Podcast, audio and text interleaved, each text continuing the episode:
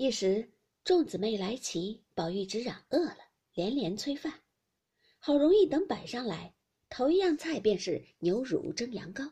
贾母便说：“这是我们有年纪的人的菜，每见天日的东西，可惜你们小孩子们吃不得。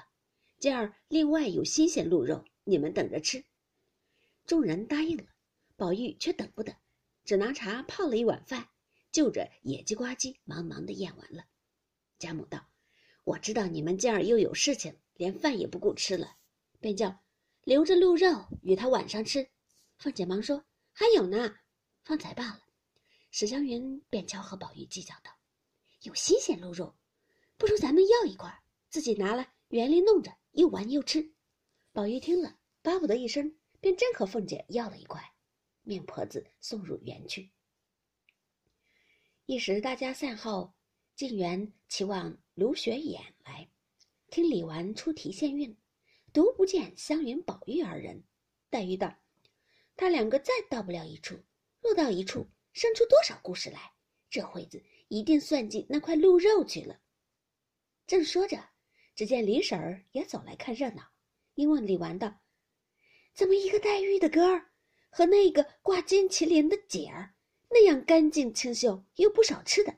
他两个在那里商议着要吃生肉呢，说的有来有去的，我只不信。”肉也生吃得的，众人听了都笑道：“了不得！快拿了他两个来。”黛玉笑道：“这可是云丫头闹的，我的卦再不错。”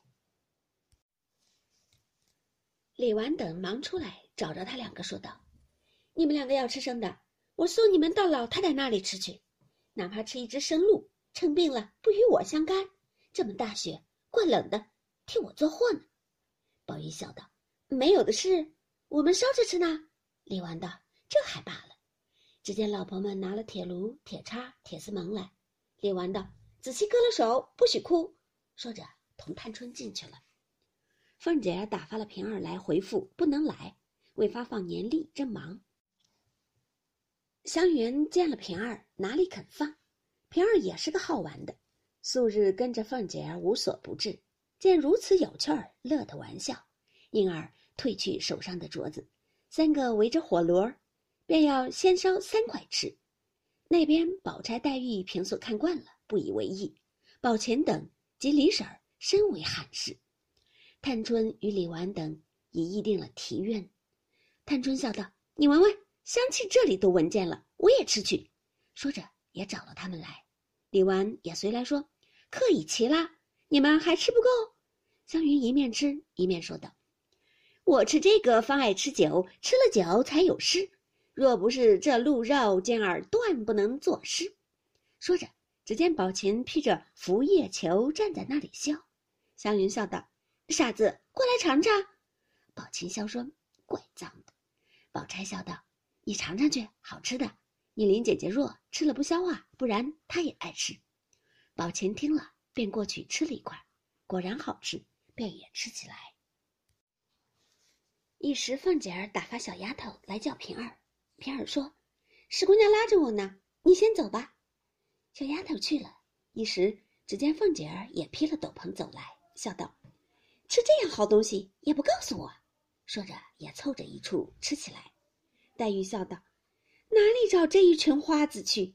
罢了罢了，今日卢雪眼遭劫，生生被云丫头捉见了，我为卢雪眼一大哭。”湘云冷笑道：“你知道什么？